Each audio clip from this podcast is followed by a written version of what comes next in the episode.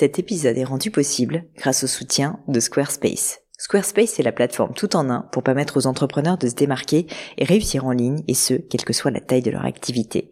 Pourquoi est-ce que j'ai choisi Squarespace comme sponsor du podcast? D'abord parce que je sais qu'ici vous êtes très nombreux à entreprendre, avoir un podcast ou un projet qui nécessite d'être valorisé sur un site web. Et que Squarespace propose des outils vraiment simples d'utilisation pour avoir un site beau, propre et efficace en un minimum de temps. Quelques exemples de fonctionnalités, des templates de sites web personnalisables et adaptatifs pour créer des sites beaux et design en un temps record. L'outil email, le nerf de la guerre pour développer votre activité et communiquer avec vos clients. Ou encore leur outil SEO intégré pour émerger sur Google sans être un produit métier. Alors si vous voulez donner à votre business toutes les chances de se développer, je ne peux que vous recommander d'aller sur le site squarespace.com. En plus, Squarespace vous offre moins 10% sur votre première commande de site web ou de domaine avec le code Pauline. N'hésitez pas et rendez-vous sur squarespace.com, code Pauline.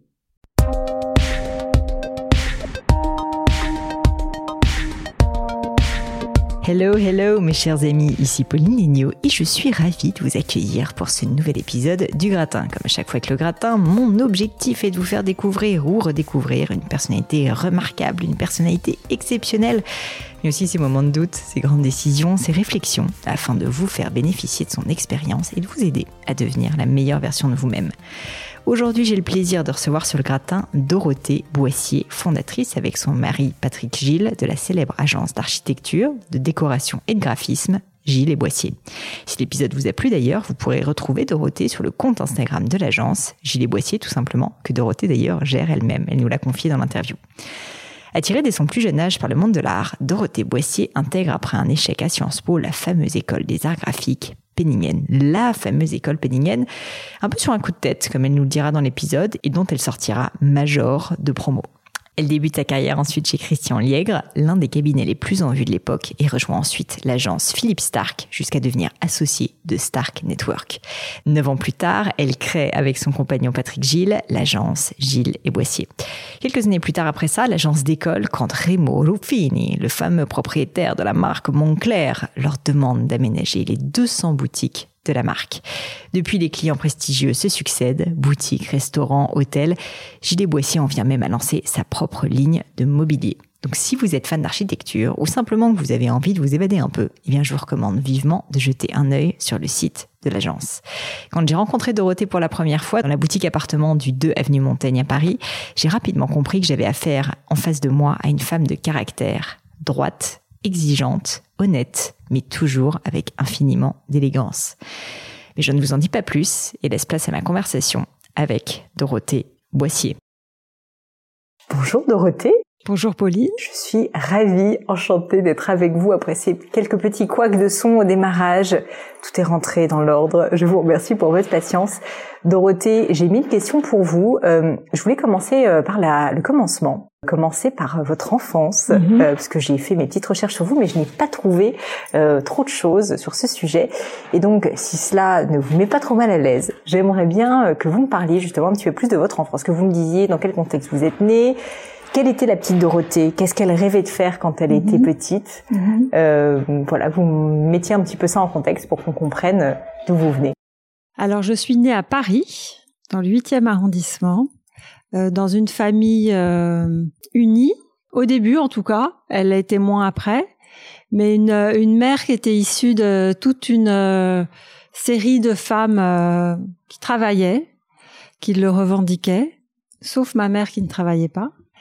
Mais en tout cas, j'ai eu euh, derrière moi ce, ce passé de, de femmes qui étaient ou institutrices ou pharmaciennes. Ça, ça a été important pour moi. Un père qui était euh, qui faisait de la recherche, donc euh, scientifique. Puis assez vite, j'ai rencontré un homme qui m'a beaucoup marqué, qui était mon beau-père quand j'avais 7 ans qui lui était un, un homme entouré d'art et qui nous a fait vivre euh, dans une ambiance euh, très particulière et je pense qu'il m'a porté euh, toute ma vie, qui m'a beaucoup fait rêver aussi.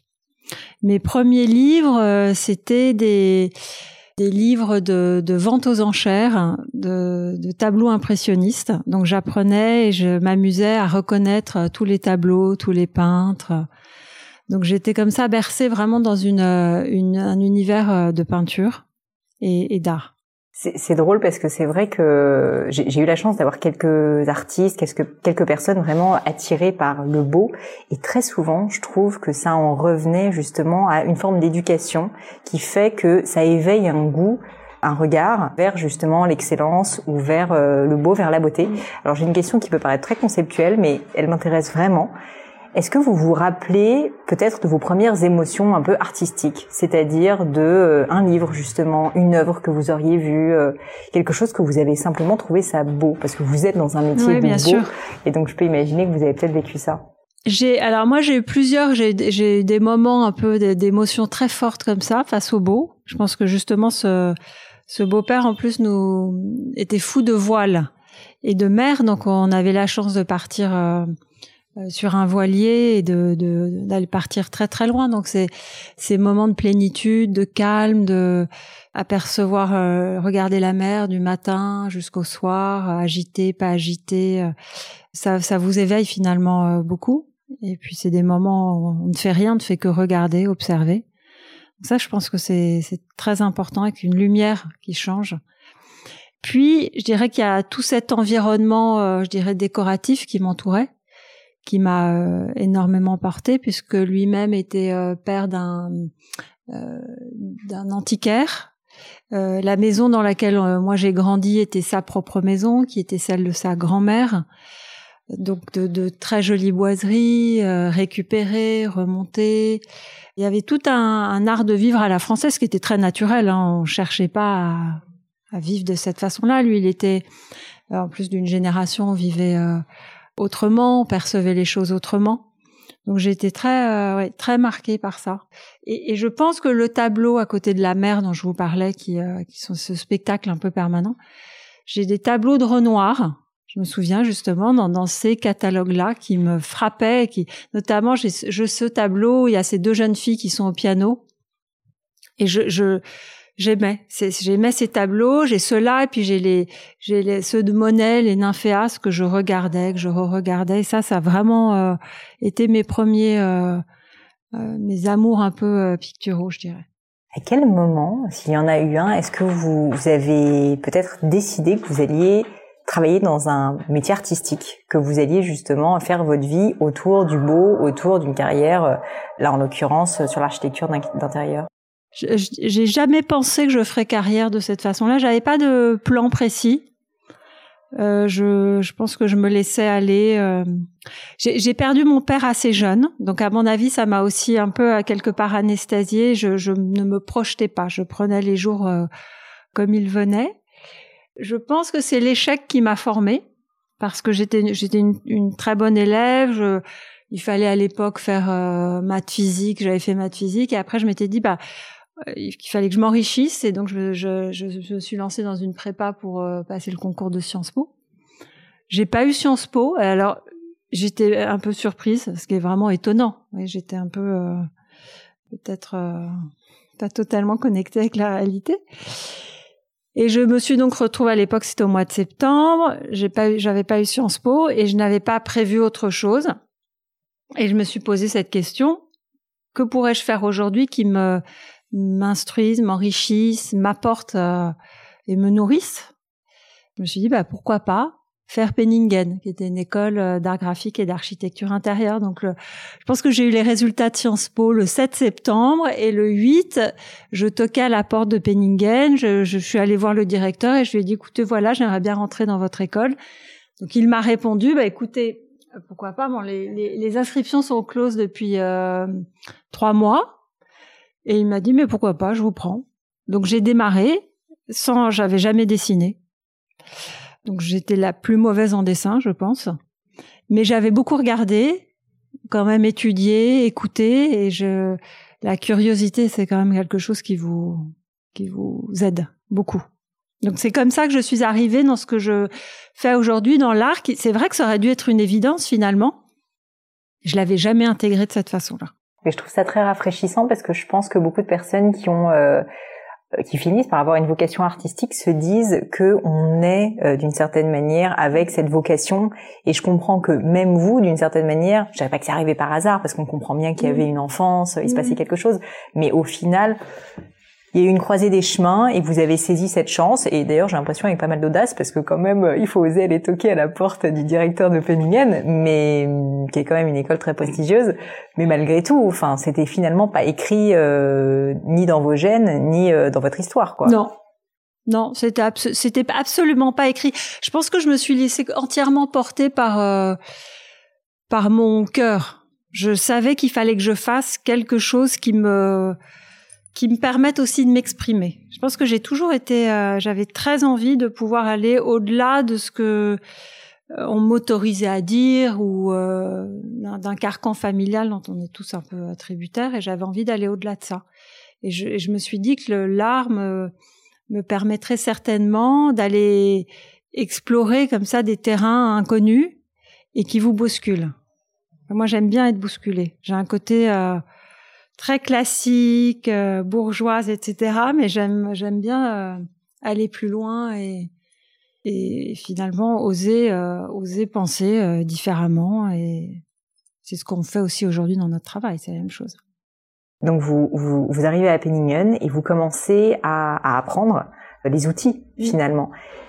Est-ce qu'il y a quelque chose qui vous a marqué à cette époque-là? Parce que comme vous partiez entre guillemets de zéro, vous l'avez dit vous-même, vous avez tout appris sur le tas souvent quand on, on, on parle à des, des, personnes euh, qui ne connaissent rien au monde de l'art, ils se disent oui, c'est un peu facile, c'est naturel. Euh, je pense qu'on perd de vue qu'il y a beaucoup de travail derrière. Et moi, j'ai pas mal d'amis qui ont fait Penningen, qui m'ont dit à Penningen, on t'apprend par exemple à faire un rond mhm. et euh, tu mhm. tournes, tu tournes, tu tournes jusqu'à que le rond soit parfait et que tu saches dessiner un rond mhm. parfait de façon naturelle. Donc, je voulais vous demander, puisque je pense que vous êtes d'après ce que je comprends, quelqu'un qui travaillait beaucoup. Euh, qu'est-ce que cette période a révélé? Qu'est-ce que qu'est-ce qui vous a marqué dans cet apprentissage? Moi, je pense qu'il y a deux, deux éléments qui ont été majeurs. La première, c'est de s'investir totalement. Et en effet, le travail euh, vous permet quand même d'aller sur des terrains euh, inconnus et de les apprivoiser. J'en suis certaine. Aujourd'hui, je suis architecte d'intérieur. Je pense que j'aurais pu être avocate, j'aurais pu faire plein d'autres choses. Beaucoup de courage, de concentration, de confiance, vous êtes quand même à, à, prendre en main des choses qui peuvent vous paraître presque insaisissables. Donc moi, je je me suis pas dit j'étais certainement la dernière parce que j'étais celle qui dessinait le moins bien. J'avais jamais tenu un crayon et je me suis jamais dit que je n'y arriverais pas. Alors j'ai eu la chance d'être euh, d'avoir eu le regard d'un professeur qui, qui, qui s'est tourné vers moi et qui m'a donné le, la possibilité d'aller plus loin, qui m'a qui me donnait presque du travail supplémentaire, qui, qui de regarder mon travail un peu différemment. Donc lui m'a beaucoup accompagné, m'a donné confiance. Et je crois quand même que ce, ce, cette, cette famille qui était baignée dans l'art m'a donné, c'est vrai, une assurance, un regard. Et, et je, je, j'avais quand même déjà l'histoire de l'art, c'est quelque chose que je comprenais, que j'aimais donc ça aussi entre le travail et, et déjà le, la curiosité et, et, ce background qui existait, ça m'a beaucoup aidé. Je pense qu'aussi des études, euh, peut-être que c'est ce qui manque, je pense, dans les études d'art. Je trouve que de d'approfondir des matières qui sont souvent très rébarbatives pour les, les, les, les gens qui ont l'habitude de faire de, de, dessiner depuis tout petit, les maths, euh, la grammaire, vous voyez toutes ces choses-là. Moi, je trouve que ça vous apporte une structure euh, ouais qui est essentiel pour une ouverture aussi. Ouais, totalement. Est-ce qu'on peut parler de l'aventure Julie Boissier? Comment est-ce qu'elle a démarré? Quelle est l'origine de cette histoire? Folle bah, c'est l'origine, c'est c'est c'est une histoire d'amour. Hein, c'est ce que j'ai fait comprendre. L'origine, c'est euh, c'est un des premiers jours où j'arrive euh, chez Christian Lieg, qui est euh, qui est un décorateur. C'était donc il y a je sais pas, il y a presque je rentrais, j'avais 23 ans pour mon premier euh, premier travail. Et le jour de mon anniversaire arrive euh, totalement essoufflé en poussant la porte un jeune homme euh, très très beau, je dois dire, et qui, qui dit oh, je me suis trompé d'adresse, je suis désolé, je suis en retard, j'ai rendez-vous avec Christian Lieg, je dois montrer mon book, etc. Et donc c'était Patrick Gilles qui était rentré, qui avait fait irruption dans la pièce alors que j'allais souffler mes bougies et Christian Liègre, voilà, lui dit bah écoutez, venez, oui oui, euh, en effet, nous avons rendez-vous, vous êtes un peu en retard, c'est pas grave, montons. Donc il lui montre le son bouc certainement, il redescend rapidement et Christian Liègre nous dit bah écoutez, voilà, euh, vous allez avoir un nouveau euh, un nouveau collaborateur, il nous rejoint, il a un book exceptionnel, etc. Et donc j'ai mon bureau et celui de Patrick étaient euh, mitoyens pendant euh, longtemps. Et j'ai eu à côté de moi une personne qui, qui était comme un animal bizarre. Parce que moi, très parisienne, évoluant toujours dans le 16e arrondissement, etc., j'ai vu ce garçon qui était euh, presque les cheveux euh, totalement longs, une grosse ceinture avec une boucle de, de vache dessus, euh, hyper artiste, mais hyper artiste. très, très charmant. Et, et je l'écoutais, il me parlait de, de sa vie, ses frasques nocturnes. Donc j'écoutais, j'écoutais. J'étais sa confidente. J'étais sa confidente, c'est ça. Et puis un jour, il a trouvé ma jupe très jolie. Ah. Il m'a dit ta jupe te va très bien. Là, je me suis dit il se passe quelque chose.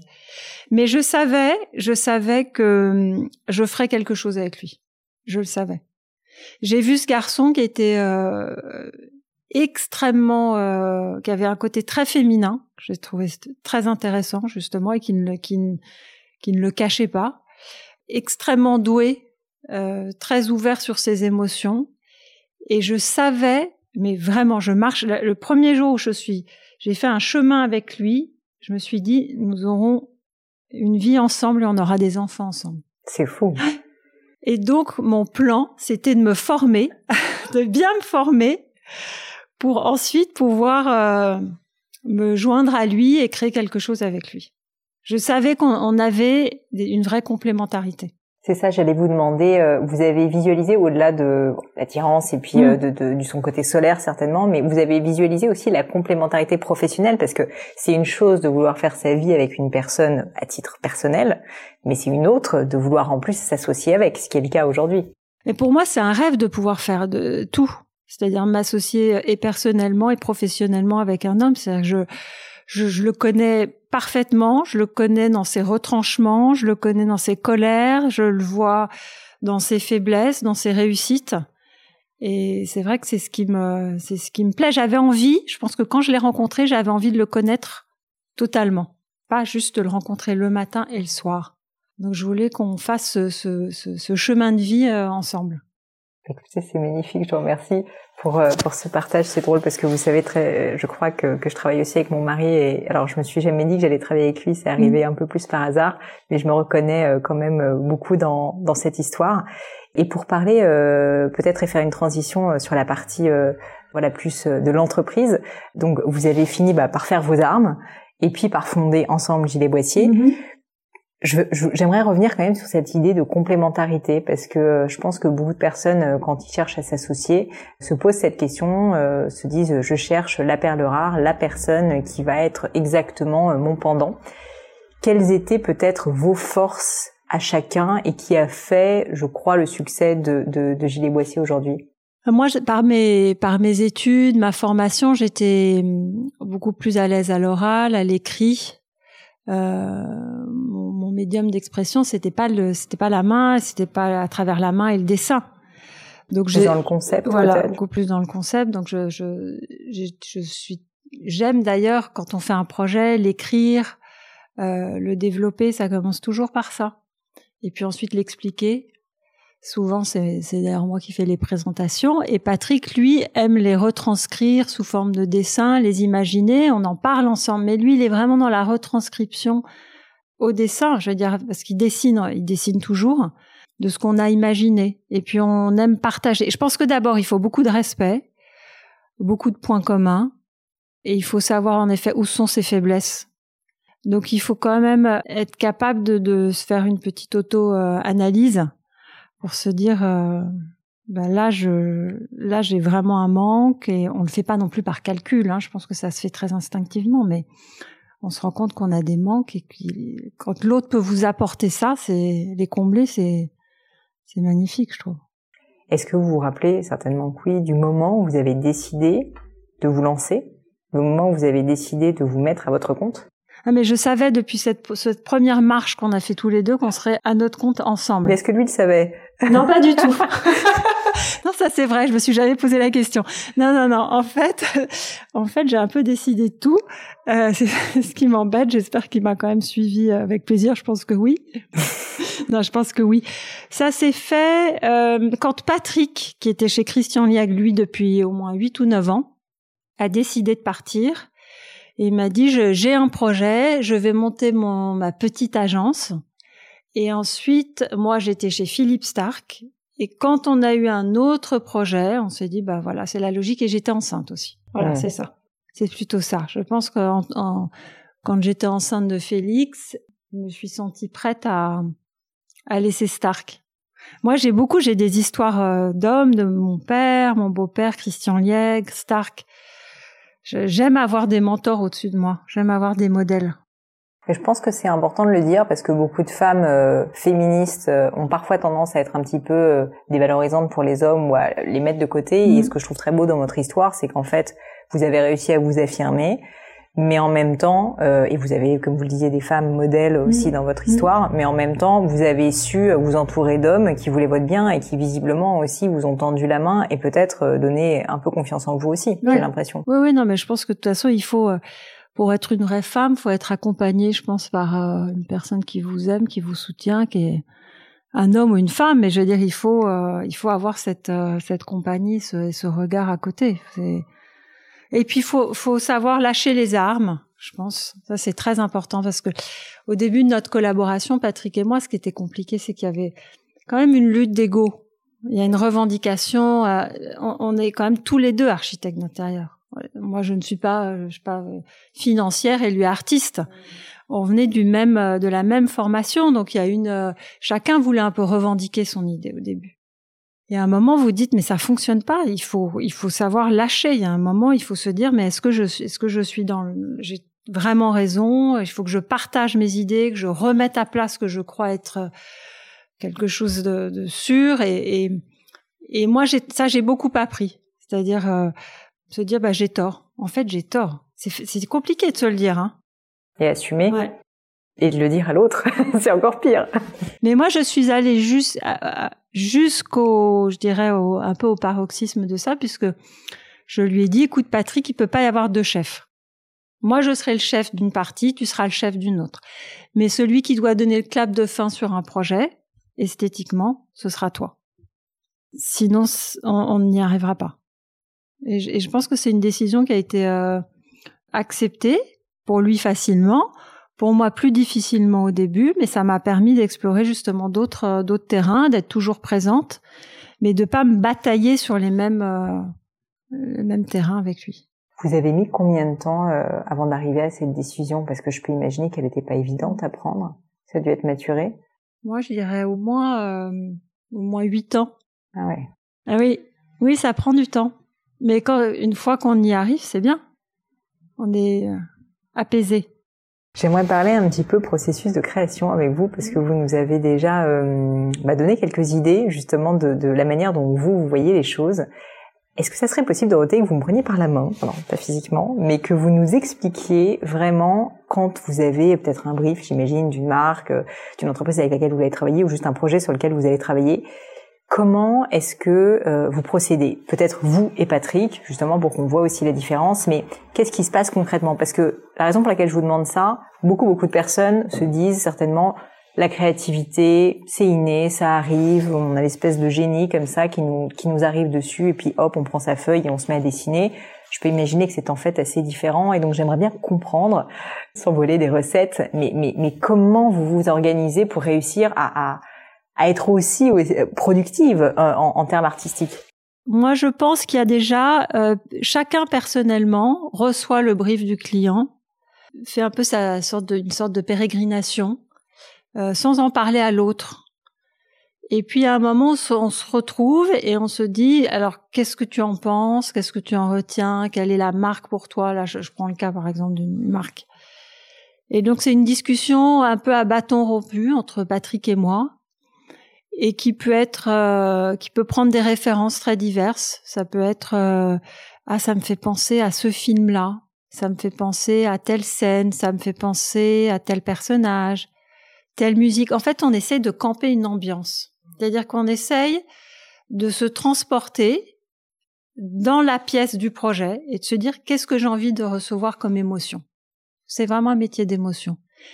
Par quelles émotions j'ai envie de passer, par quel, si j'étais un cinéaste, comment je vous emmènerais du point A au point B et qu'est-ce que j'aurais envie de vous faire vivre? suivant la marque, vous n'avez pas envie de faire vivre la même chose du tout. Euh, si vous êtes une marque d'hôtel qui s'appelle Six Senses, par exemple, qui est une marque euh, complètement attirée par euh, le wellness, toutes ces choses qui sont liées à la nature, au bien-être, vous vous exprimez pas de la même façon que si vous, pensez à une marque comme Baccarat, par exemple pour l'hôtel, un hôtel à New York. Donc là, vous vous immergez complètement dans la marque et presque sensitivement, vous vous dites qu'est-ce que j'ai envie de ressentir? Et quels outils je trouve pour ressentir ça? Ça paraît un peu abstrait peut-être. Pas, pas, du tout. Euh, je, je, je, vois très bien parce que c'est d'une certaine manière ce que j'essaye de faire aussi en joaillerie. Mais peut-être justement pour que ça soit pas trop abstrait, est-ce que vous auriez un exemple dont vous pourriez nous parler de, de ce processus via euh, une marque, un appartement, enfin un endroit que vous auriez repensé et, et l'émotion que vous avez essayé de dégager ou peut-être les inspirations que. Par exemple, oui, par exemple, euh, je pense à ce projet qu'on est en train de faire à New York pour Six Senses, qui est donc cette marque d'hôtellerie qui est née en Asie et qui se trouve toujours dans des très très beaux endroits sur des plages et qui l'intérêt c'est qu'elle est aussi euh, elle se développe autour d'une communauté locale avec une culture locale et puis toutes ces toutes ces notions aujourd'hui sustainability euh, sur la consommation euh, comment je, je vis d'une façon très simple dans ces hôtels le, le, le CEO nous a dit voilà, je veux faire un hôtel à New York. Donc on est sur une marque qui n'est en rien faite pour grandir à New York. Donc il fallait arriver à trouver l'ADN de la marque et la transposer. Donc on a vraiment essayé de créer un univers où la matière, euh, l'environnement vous rappelle presque un environnement naturel. Donc des, ça se passe déjà en termes de proportions, un escalier monumental, mais en métal presque brut, comme si vous étiez parfois la roche peut vous faire penser comme ça à, du métal. Des poutres, mais qui sont dans des bois aussi euh, très très très brossés. C'est des sols qui sont euh, non pas impeccables, mais il peut y avoir tout d'un coup des fissures qui passent, comme si vous étiez sur un chemin euh, naturel. Naturel. ça peut être aussi un couloir. On s'est dit un moment un couloir qui vous amène au restaurant on a voulu le tapisser entièrement de broderie, comme si on était dans un champ un peu de blé. Et donc vous avez des blés qui sont brodés sur les murs et qui semblent en fait bouger avec le vent. Donc euh, il y a, je dirais, toute une, euh, une, vous vous dites voilà ce que j'ai envie que l'invité ressente et quels artifices je peux trouver pour l'aider à ressentir ça. Donc c'est des artifices, euh, je dirais de c'est de l'architecture vraiment à l'intérieur, je trouve. En anglais, on dit pas, il n'y a pas de, on dit pas interior architecture, on dit interior design. C'est très différent parce que le design n'est pas de l'architecture. En français, je trouve ça très intéressant d'avoir ce terme parce qu'on est vraiment en train de créer presque une, une ville à l'intérieur. On est en train de créer un squelette, on est en train de créer une hiérarchie entre les volumes, euh, des espaces plus serrés, plus plus larges, euh, des matières différentes. Et, et, donc cette architecture pour ce projet-là, c'était presque de se dire, je traverse un chemin sur une colline, j'ai la mer au loin, j'ai euh, des herbes folles autour de moi et je veux ressentir ça. Et comment je fais pour ressentir ça? En plein New York. Ouais. Incroyable. Justement, c'est intéressant ce que vous dites parce que malgré tout, j'ai envie de dire, vous êtes entrepreneur et le métier d'entrepreneur, c'est de traduire des idées en, en choses concrètes. Mm. Et euh, finalement, c'est exactement ce que vous faites. Vous avez cette idée, quand vous en en parlez, euh, j'ai des images, effectivement. Et ensuite, la réalité, c'est qu'il faut le faire. je peux imaginer qu'il y a un cap à franchir qui, est, qui, est assez, euh, assez large. Difficile de vous poser une question précise, mais passer de l'idée à la réalisation, quand on sait le niveau de détail dans lequel vous allez, notamment, on peut le dire, Gilles Boissier se caractérise par le fait de, de, de faire ses propres meubles bien souvent. Comment est-ce que vous arrivez à rentrer dans ce niveau d'excellence au niveau de l'exécution? Alors, il y a plein d'étapes différentes. On n'arrive pas tout de suite en train de dessiner un détail, surtout pas. D'ailleurs, je pense que c'est vraiment pas la bonne méthode. On commence, on part du, grand, et puis on va vers le détail, mais ça se fait par, euh, on plante d'abord un, un, décor euh, autour de la marque, on plante ensuite un décor de couleur, on plante un décor de forme, Et puis petit à petit, on est en train de définir de plus en plus les choses. Ensuite, on, dessine, on fait des plans, on fait beaucoup de plans à la main parce que l'étape de plan est très importante. C'est-à-dire que comment vous organisez l'espace, quand vous avez un plateau de 5000 mètres carrés, la façon déjà où vous organisez le flux est majeure pour le projet. C'est presque ce qui vous dicte aussi le projet. Donc il y a tout ce travail de plan, d'architecture intérieure, et ensuite vous mettez en image. C'est là où vous montez des, des images en trois dimensions. Et ça, c'est une partie que nous, on a intégrée vraiment à l'agence, qui est une aide à la création, c'est-à-dire qu'on monte les espaces suivant les premières idées qu'on a, et on les construit. On les construit vraiment en volume. Et d'après ce qu'on voit, on modifie, on remodifie, et ensuite on dessine tout ça dans des plans extrêmement précis, dans des détails très précis. On vérifie les matériaux, on les choisit et on dessine tous les meubles. Donc, mais c'est très lent de faire un projet. C'est, c'est quatre ans un projet d'hôtel. Incroyable. Quatre ans. C'est facilement deux ans et demi d'études. Donc on a le temps de faire beaucoup de choses. On a le temps de faire beaucoup de choses. Et alors j'ai une question très indiscrète, mais est-ce que quand c'est quatre ans un projet, au bout des quatre ans, qu'est-ce qu'on ressent quand il sort de terre ce projet? Qu'est-ce qu'est-ce qu'on ressent quand il arrive? Est-ce que finalement on est déjà passé à autre chose? Sur un nouveau projet parce que j'imagine qu'on en a plusieurs en même temps Est-ce qu'au contraire on ressent euh, vraiment euh, bah, le sentiment quasiment de, de voilà du bébé qui est sorti de terre et dont on est fier? C'est peut-être pas pareil pour tous les projets, mais je pense que c'est la gestation en fait qui est très importante. Quand le projet se termine, euh, on est rarement surpris, on est on, on commence à avoir l'expérience et puis ces images en trois dimensions nous aident. On sait, on sait assez bien à quoi va ressembler le projet. Ensuite, il y a une magie qui opère ou pas, mais on, on sait quel va être le projet. Donc la gestation pour moi elle est majeure. Et une fois que le projet est livré, bah, j'ai l'impression en effet que le bébé est né et c'est terminé, il nous appartient plus. Il va grandir, il va être accepté, un peu moins accepté, il va être entouré de beaux atours ou pas, il va être, mais il a sa propre vie ensuite. Et on est en effet, comme vous le dites, comme les projets s'enchaînent, mais ils s'enchaînent pas, l'un se termine, l'autre bah recommence. Ils s'enchaînent tous les trois mois, il y a un nouveau projet, par exemple. Donc on est, on est en train de créer déjà sur d'autres terrains, d'autres façons, donc euh, donc c'est un aboutissement et c'est plus un une sorte de cadeau, voilà, qu'on fait aussi aux personnes qui nous ont fait confiance. Je voulais parler euh, du double métier d'entrepreneur et euh, d'architecte d'intérieur, artiste, appelons ça comme on veut, parce qu'en fait, à la fois, évidemment, ils sont très complémentaires, mais en même temps, ce sont deux métiers complètement différents. Et très souvent, quand on est un technicien, qu'on est un artiste, qu'on est quelqu'un qui est passionné par un domaine d'activité, bah, on n'a pas forcément euh, les, clés en main dès le départ pour euh, développer son entreprise. Mm. Et vous, pour autant, bah, donc elle, elle s'est fortement développée. Est-ce que c'est quelque chose qui a été euh, naturel pour vous ou au contraire, peut-être un peu souffrance, c'est peut-être un peu fort, mais on va dire un tiraillement d'avoir à en permanence avoir ces deux casquettes de femme d'affaires et en même temps directrice de création, même si j'ai bien compris que maintenant c'est euh, c'est plus Patrick. C'est plus Patrick euh, qui est en charge de ça. Ah, c'est passionnant. C'est pas c'est compliqué. Parce qu'en effet, c'est compliqué. La, la, la, casquette, parfois, enfin, change souvent. Ouais. Euh, heureusement, Patrick maintenant a plus souvent, comme vous le disiez, la casquette euh, création. Mais on n'a pas assez de temps pour tout faire.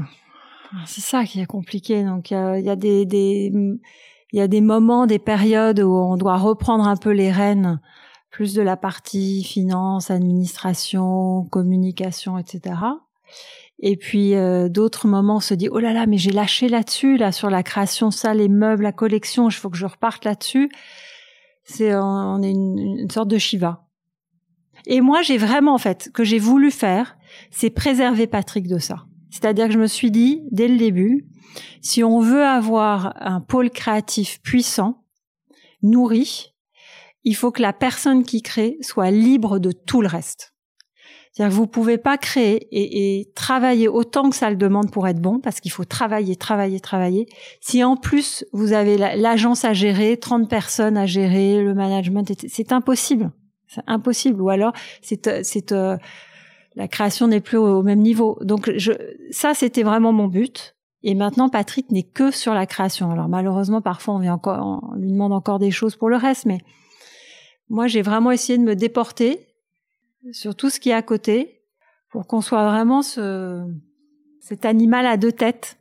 Est-ce que vous auriez un conseil à donner aux personnes qui nous écoutent, qui peuvent être dans une situation euh, similaire, au sens où ce sont à la base des personnes qui sont plus issues d'un d'un background artistique, ou en tout cas c'est ça qui leur plaît à la base, et qui se, se retrouvent un petit peu contraints et forcés justement d'avoir à gérer la partie plus business, parce que euh, bah, c'est aussi ça qui nous fait vivre, et que finalement c'est comme ça qu'on arrive à exprimer son art. Mais avec votre expérience justement, peut-être sur comment vous êtes formé, des erreurs que vous auriez commises, pour toutes ces personnes qui sont complètement perdues euh, face à ces situations Je pense qu'il faut qu'elles trouvent un alter ego elles pourront pas. Je vois Patrick, qui est, qui est vraiment cette fibre artistique, ne pourrait jamais euh, faire cet autre euh, travail de gérer une agence. C'est impossible. D'abord, ça ne l'intéresse pas. Hmm. Il n'a pas les outils pour ça. Il n'est pas, il n'est pas façonné pour ça. Comme moi, je suis pas façonnée pour faire euh, ce qu'il fait lui. Donc, je, je pense qu'on c'est, c'est compliqué de, de, devenir ce qu'on n'est pas. Donc ça, faut déjà l'accepter. Et en effet, il faut trouver la personne qui qui sait respecter votre création, qui vous accompagne pour euh, pour la soutenir et pour euh, pour vous libérer de, de tout le reste. Vous, euh, à titre plus personnel, cette partie plus entrepreneuriale, comment est-ce que vous avez fait pour apprendre? Simplement sur le tas, en faisant des erreurs comme nous tous. Est-ce que vous avez là aussi fait appel à des mentors sur une partie un petit peu plus de développement de l'entreprise? J'ai un bel exemple, je pense, avec Philippe Stark, qui était euh, avec euh, pour qui j'ai travaillé pendant neuf ans, qui m'a montré à quel point on pouvait être sur plein de terrains différents. Moi, je l'ai vraiment vu, j'étais très proche de lui, donc je l'ai vu œuvrer sur toute la partie euh, créative, après sur le, la partie plus marketing parce que lui il est, sur la communication parce que pour lui c'est essentiel, sur la partie juridique parce qu'il avait une personne, il a une personne qui s'occupe que de ça. Donc je me suis déjà rendu compte à quel point tous ces pôles-là devaient être cochés et d'une très très bonne façon. C'est-à-dire que vous devez avoir des personnes excellentes dans chacun de ces domaines. Et je pense que Stark me l'a vraiment montré parce qu'il a, il a cette intelligence d'être partout. Vraiment. Oui, et de savoir s'entourer apparemment. Ouais. Oui, s'entourer parce qu'il s'est entouré. Moi, à l'époque où j'étais là-bas, euh, on était trois, euh, trois personnes importantes euh, à la création il n'était pas forcément présent tout le temps parce que voilà, il avait énormément d'autres responsabilités et on était là, on le soutenait, on, le, on lui montrait une fois par mois ce qu'on faisait, on le on l'a on l'accompagnait vraiment donc il a il sait aussi il a su faire confiance à des gens c'est c'est et déléguer totalement donc ça c'est vraiment un bel exemple est-ce que c'est quelque chose que qui vous a été transmis? Je dis ça parce ah, mais moi, je, moi, c'est très important. Pour, en fait, chaque personne de mon équipe, je, je souhaite, mais de tout cœur, qu'elle devienne, euh, qu'elle progresse, qu'elle se responsabilise, euh, qu'elle gagne en autonomie. La plupart des gens qui nous quittent, bon, à chaque fois, c'est un déchirement. je, je, suis un peu trop sensible là-dessus, mais la plupart montent leur euh, montent leur propre business. Et ça, je trouve que c'est un c'est un vrai cadeau pour nous. C'est-à-dire qu'on leur a donné les armes pour se sentir prêts à s'exprimer eux-mêmes. Mmh, complètement. Et de toute façon, moi, je me dis, je, peux, je ne peux absolument pas tout faire. Donc, je, le plus possible, j'essaie de repérer des, ces personnes clés qui peuvent, euh, qui peuvent reprendre en main des sujets, même si elles sont, elles sont pas capables de le faire au début, elles le deviennent. Et c'est pas trop un déchirement pour vous euh, cette délégation? Pas du tout. Moi, j'adore déléguer. Ça, j'ai moins de travail. Enfin, ce travail-là, je ne le fais pas et je peux me concentrer sur d'autres sujets. Non, je ne suis pas, je ne souhaite pas euh, tout posséder. Non, j'aime bien partager. De toute façon, c'est une réussite commune.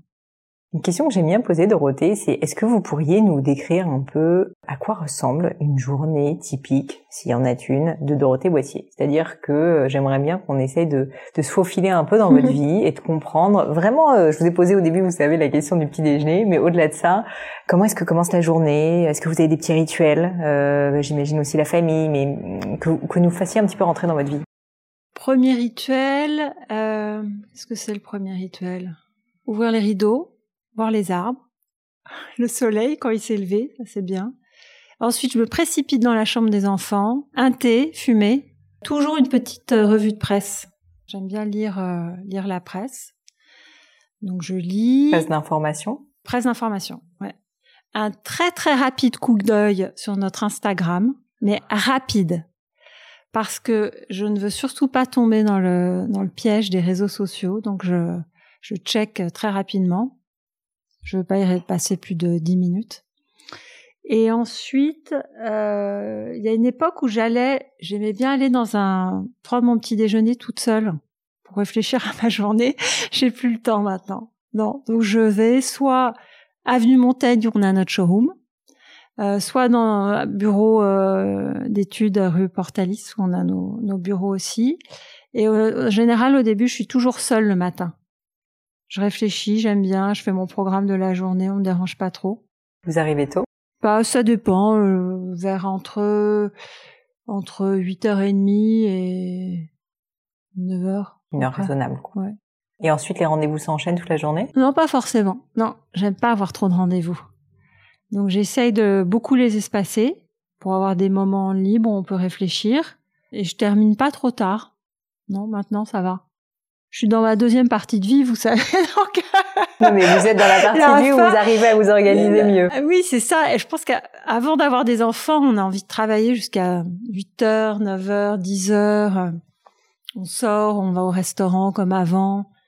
Les journées sont longues. Après, quand on a des enfants, c'est différent. On, on se dépêche d'aller voir ses enfants. C'est très bien. Oui, c'est bien. c'est bien. c'est une autre vie. Ça, ça a été un choix conscient de votre part de, enfin, je me dis que oui, avec l'arrivée des enfants, mais de vous dire, bah en fait, euh, voilà, maintenant j'ai aussi envie de passer plus de temps avec ma famille. J'ai pas envie nécessairement de de, de passer euh, soir, week-end, bah, qui peut être le cas quand on entreprend, hein, euh, sur sur son projet. Ah non, moi j'ai toujours été tiraillée, beaucoup moins maintenant, mais quand ils sont nés, entre mes enfants, mon travail. Quand j'étais avec les enfants, je me disais oh là mais il faut que j'aille travailler. Quand je travaillais, il fallait que je sois avec mes enfants. Les journées étaient très très très très longues. Toujours aujourd'hui, d'ailleurs, j'aime bien retravailler après euh, le soir. Moi, c'est ce que je fais. Ça, c'est mon rituel. Euh, les sujets que j'ai pas pu traiter la journée, je les fais calmement, euh, très calmement le soir. Mais je trouve que il y a peu de place pour les pour les soirées. Moi, je, on sort pas du tout. En tout cas, voilà. en ce moment. Euh... Non, enfin, en ce moment, bien sûr, mais même quand quand quand on en a la possibilité, il faut faire ses choix. Hein. Choisir ses ses priorités. Donc, les priorités, c'est en effet être avec les enfants et travailler et prendre des vacances. Beaucoup de vacances. oui, presque. C'est ça. Maintenant, oui, ça, c'est vraiment un luxe pour moi. En plus, comme, comme Patrick travaille, je suis très tranquille. Parce qu'il travaille quand vous êtes en vacances? Souvent. D'accord. Je le, je le fais travailler. c'est bien, c'est ça, vous le dirigez. J'espère qu'il n'écoutera pas cet épisode. Si, si, il aime bien, il sait, il sait tout ça. Dorothée, merci euh, en tout cas pour euh, pour tous ces partages. Euh, J'ai bien terminé l'interview par quelques petites questions aussi personnelles mm -hmm. que j'appelle le crible, le crible du gratin. Alors cette première question, c'est est-ce qu'il y a un moment difficile, peut-être même un échec, que vous auriez vécu, dont vous pourriez me parler, et notamment les enseignements que vous en avez tirés, pas uniquement pour qu'on s'apesantisse sur l'échec, mmh. mais surtout pour qu'on se dise, ben voilà, voilà en fait ce que j'en ai tiré, mmh. comme nouvelle vision de la vie mmh. par exemple.